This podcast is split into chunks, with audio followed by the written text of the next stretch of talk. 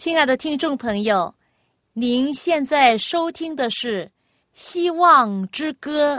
希望之声，跨过山，越过海。希望之声，传送上帝的慈爱。从今后，不再徘徊。只要有住在你心怀，从今后不再失望，因有主赐给的希望。各位亲爱的听众朋友，您好，我是肖阳，很高兴又在《希望之歌》节目时间中与你相会。大家好，我的名字叫晶晶。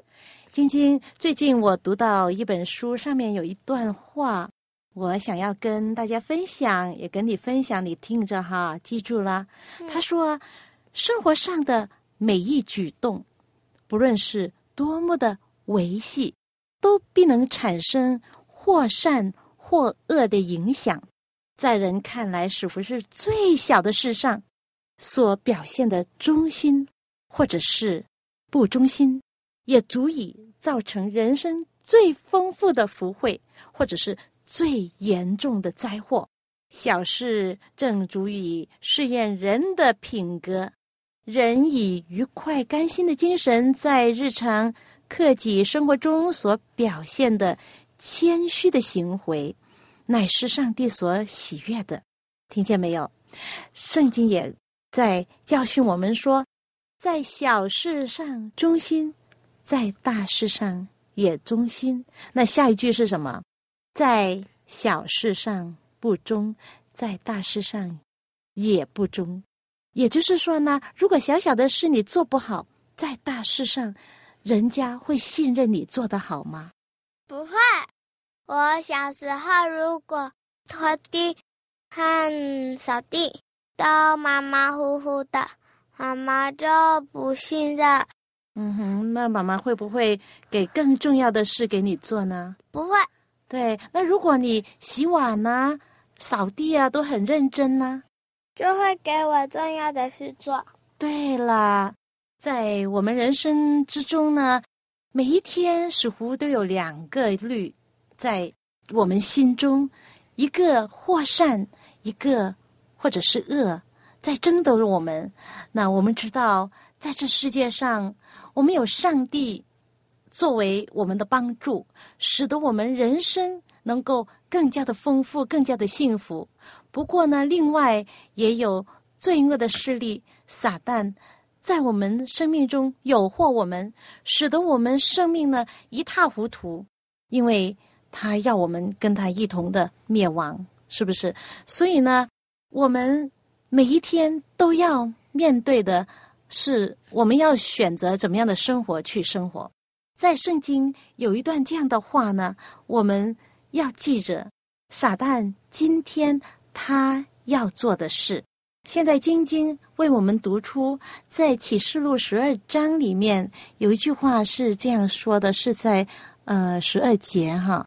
因为魔鬼知道自己的时候不多，就气愤愤地下到你们那里去。对，现在魔鬼在做什么呢？他气愤愤的去哪里呀？到我们这里。对，到我们这里，他做什么事？引诱我们做坏事。对对，他的主要的工作就是迷惑人、引诱人做坏事。所以呢，我们每天要警醒，你知道吗？撒旦好像狮子一样。整天的要寻找可吞吃的人，哈，圣经也在另外一处告诉我们说，所以呢，我们要怎么样抵挡撒旦？我们是不是每天做撒旦喜欢做的事？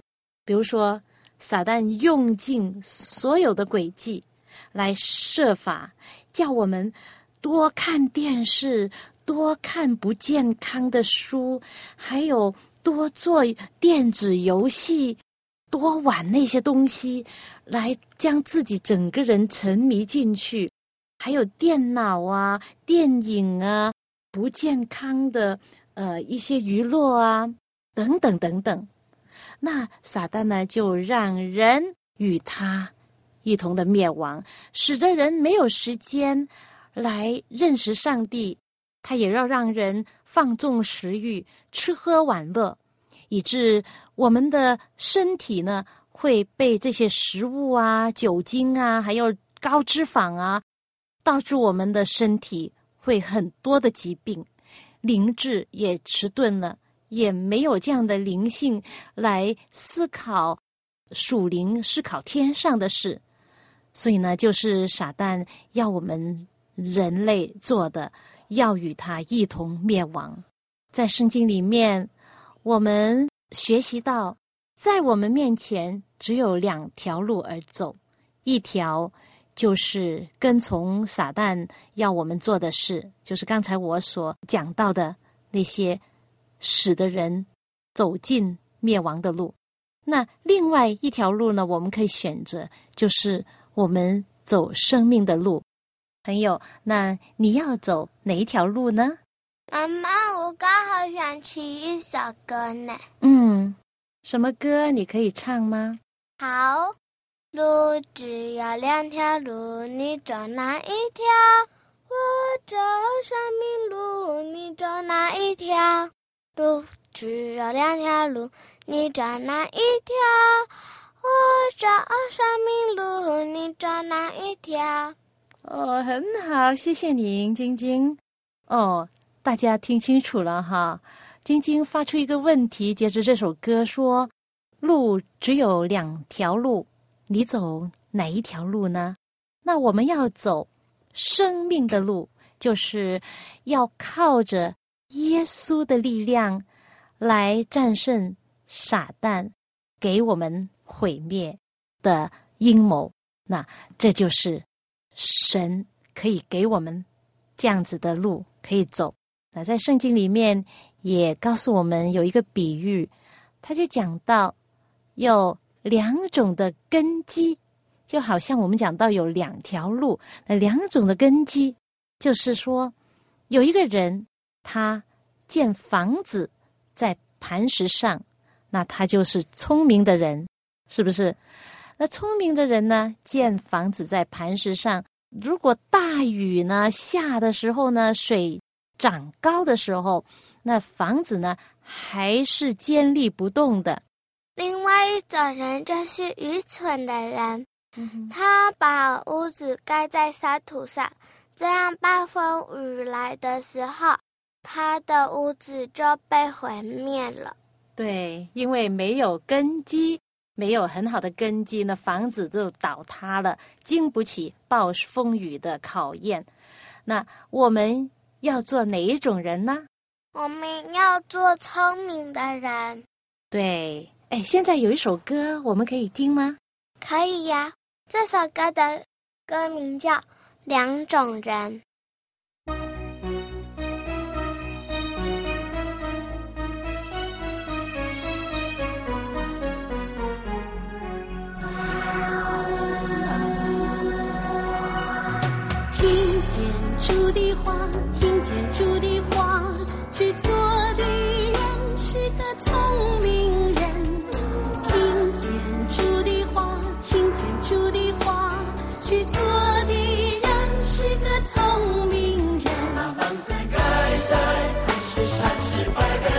上，不怕雨淋水冷风。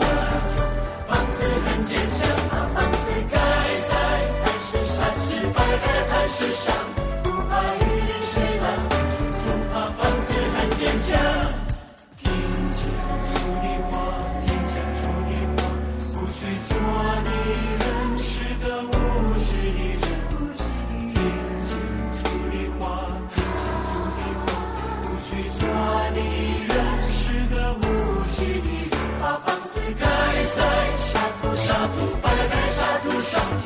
起雨淋雪怒花，房子全倒下，把房子盖在沙土，沙土盖在沙土上，经不起雨淋雪来风吹啊，房子全倒下。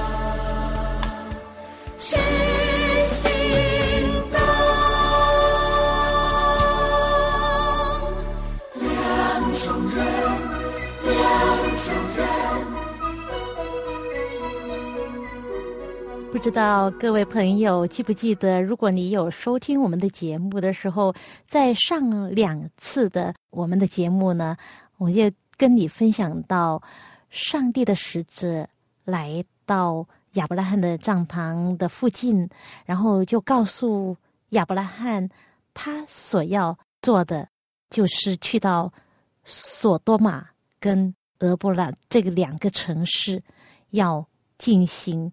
罪的毁灭，因为呢，这两个城市呢的罪恶非常的大，所以呢，上帝不能再容忍罪恶这么大的在地上蔓延，以及影响到整个呃地上的人的品格，直到不能救的地步。所以呢，上帝要执行毁灭的工作。不过呢，我们知道。索多玛乃是约旦河附近最华美的城市，它四围有非常肥沃美丽的平原，就好像一个院子一样，各种热带的植物生长非常的茂盛，有棕榈树啊、橄榄树、葡萄树，遍地都是，一年四季花香破壁，还有田地里的庄稼。五谷丰登，还有山坡上的牛羊都遍满四围，而且呢，工艺和霜叶使这平原的大城更加的富丽。所以呢，住在那里的居民呢，不需要费多少的心机或者劳力，就可以满足生活上的需要。因此，一年到头，似乎每一天。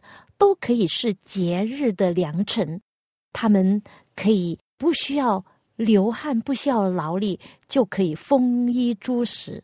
因此，他们的生活呢，就产生了一种很不好的风气。人既不为饥寒所逼，或者是困扰所累，就因此呢，从他们的富足的心呢，就产生了一种很散漫的态度。他们的心也刚硬了，财富和休闲助长了爱宴乐的心，于是城里面的居民呢，就沉淀于放纵私欲的生活。曾经在以西结书这样有一段话说：“看呐，你妹妹索多玛的罪孽是这样，她和她的众女都心高气傲。”粮食饱足，大享安日，并没有扶作困苦和穷乏人的手。他们狂傲，在我面前行可憎的事，我看见便将他们除掉。是的，索多玛人狂欢豪饮，放纵私欲，最卑劣的事情，他们都可以做得出。他们。公然藐视上帝和他的律法，喜爱强暴的事，因此呢，他的命运就到此为止。现在，索多玛来到了最后一夜，报应的风云已经在这注定被毁灭的城上投下阴影。可是呢，众人根本都没有理会。当奉命的天使来到之时，众人却依然在梦想发财和享乐之中，不知道会发生什么事。这最后的一天，好像过去一样，日落日出没有什么不一样，黄昏还是在美丽和安乐的景象中来临。日落的余晖照耀着美丽无比的风景，这一切都是这么迷人，赏心乐事。不过。在月色静静的来临的时候，就有这两位客旅走进了城门口。他们显然呢是要进城来住宿。没有人能够认出这两位平凡的行人呢，就是上帝差来降祸在这个城市的大能的使者。而且呢，那些放荡的人群一点也没有梦想到。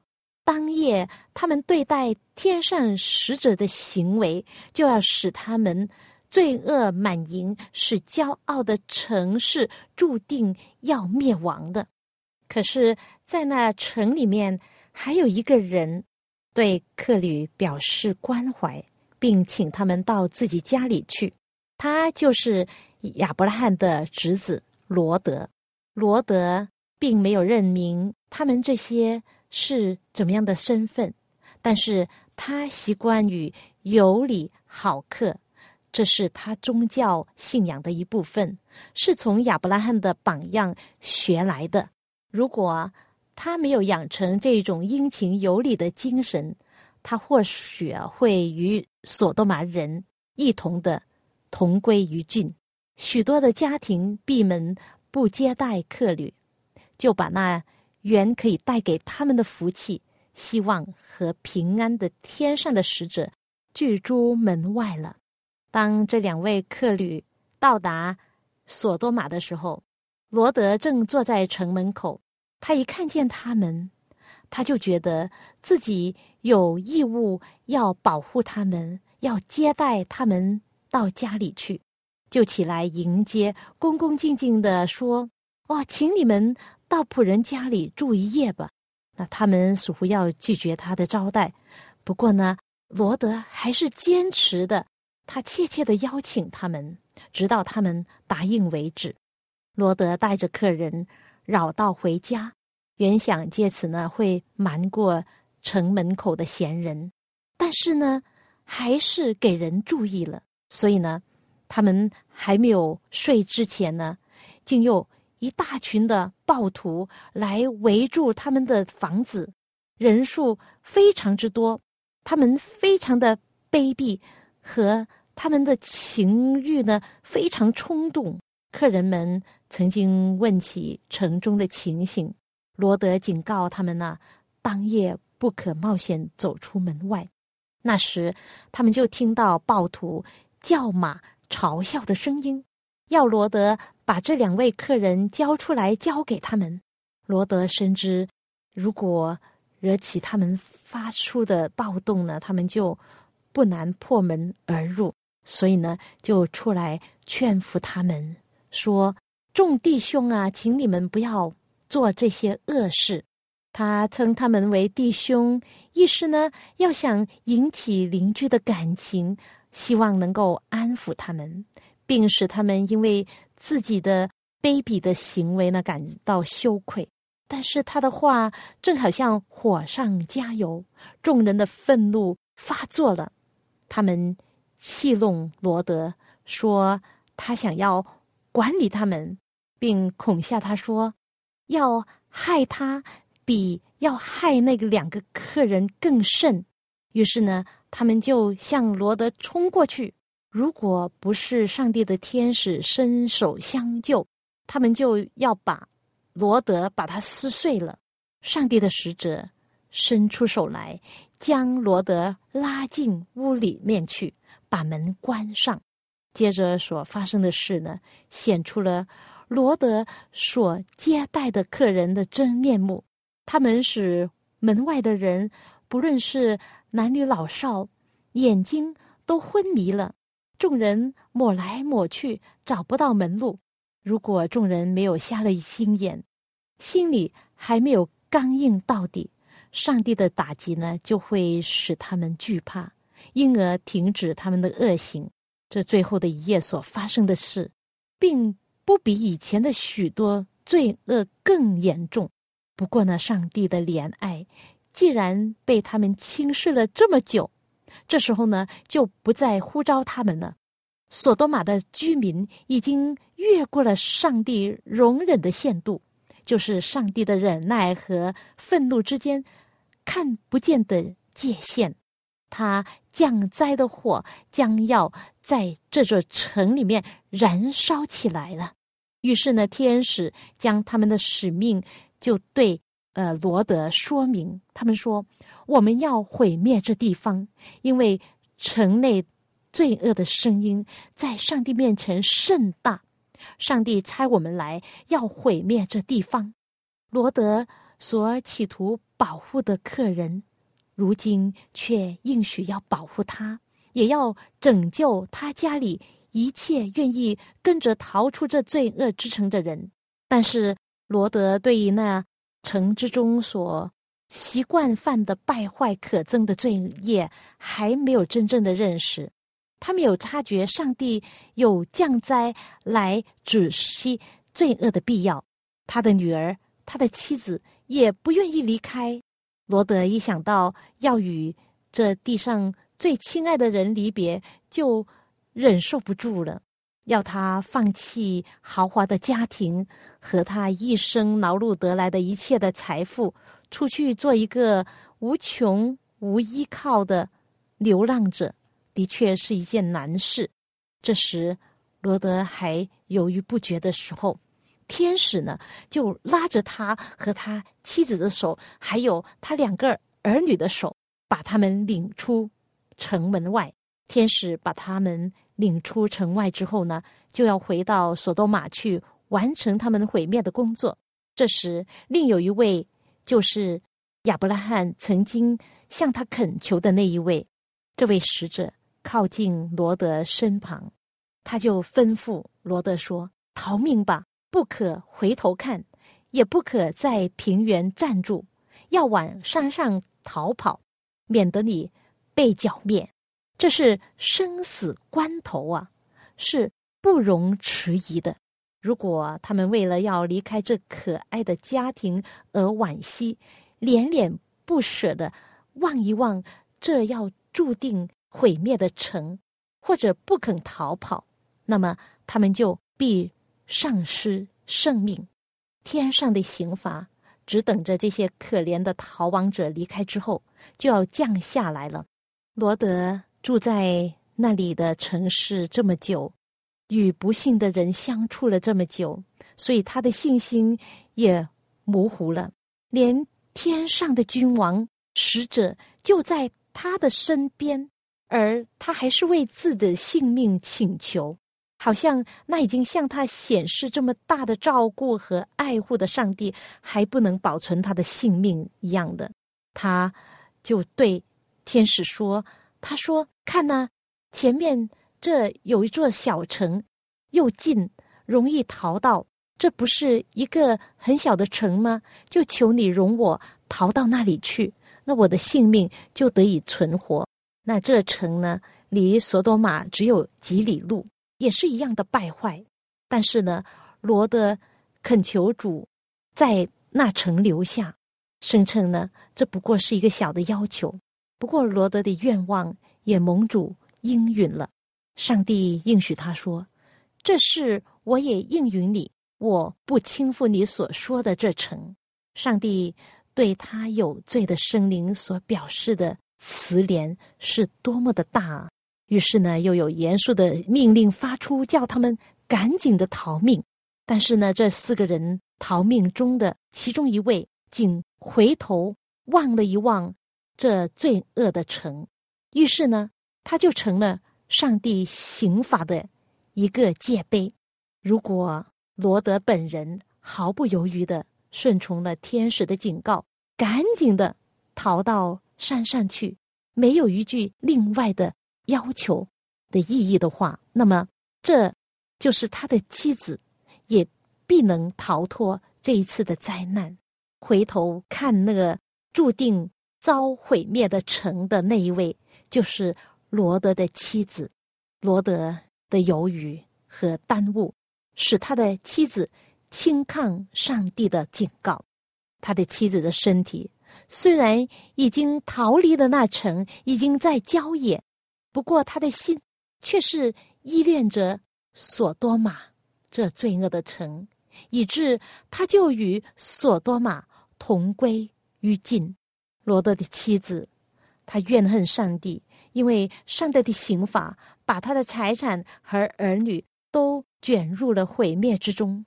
虽然呢，他自己蒙了这么大的恩典，被招脱离这罪恶的城，但是呢，他总觉得上帝苦待了他，因为多年积起来的财富必须留在那里被火焚烧。他非但没有以感谢的心接受救恩。反而呢，胆敢回头恋慕那拒绝上帝警告之人的生活，他的罪显明他不配得着上帝所赐的生命。因为上帝虽然保存了他的生命，他却没有表示有多么感激的心，他也轻视上帝的保护，轻视上帝使者的警告，所以他自己也遭到毁灭。是的，在这个教训里面，我们也应该谨慎，不可以轻看上帝为拯救我们所做的慈爱的安排。我们可能有听见人说：“哦，如果……”我的丈夫或者我的儿女，如果他们不相信上帝的话，那那我也不愿意呃得救了。因为如果他们不得救的话，我也不愿意了。他们觉得天国如果没有那些亲爱的人在那里，天国就不能成为天国。他们不了解上帝对人的爱是多么的伟大，多么的公平。他们呢？对自己与上帝的关系是否有正确的认识，也没有明白，所以呢，很多人因此呢，就失去了救恩，永远的失去。亲爱的朋友，今天接着这索多玛被毁灭的故事，对我们是一个警告。是的，上帝对我们发出了警告：这个世界不是我们永远的家乡，我们只是一个客旅。将来，上帝要施行他的审判。耶稣再来的时候，要结束这罪恶的世界。您准备好了吗？您准备好要逃离这罪恶的世界，要跟从耶稣，回到我们永久的家乡去吗？这是神为相信他的人所预备的一个地方，就是将来我们会与主相会。上帝。要降火来毁灭这罪恶的世界，就好像他毁灭索多玛一样。亲爱的朋友，不要轻看上帝的警告，也不要轻看上帝慈爱的安排。他对相信他的人预备了是最好的，所以只要我们相信他，我们就会脱离这毁灭的厄运。好，因为时间的关系。我们今天就谈到这里，愿上帝的真理与你同在，谢谢您，下次再见。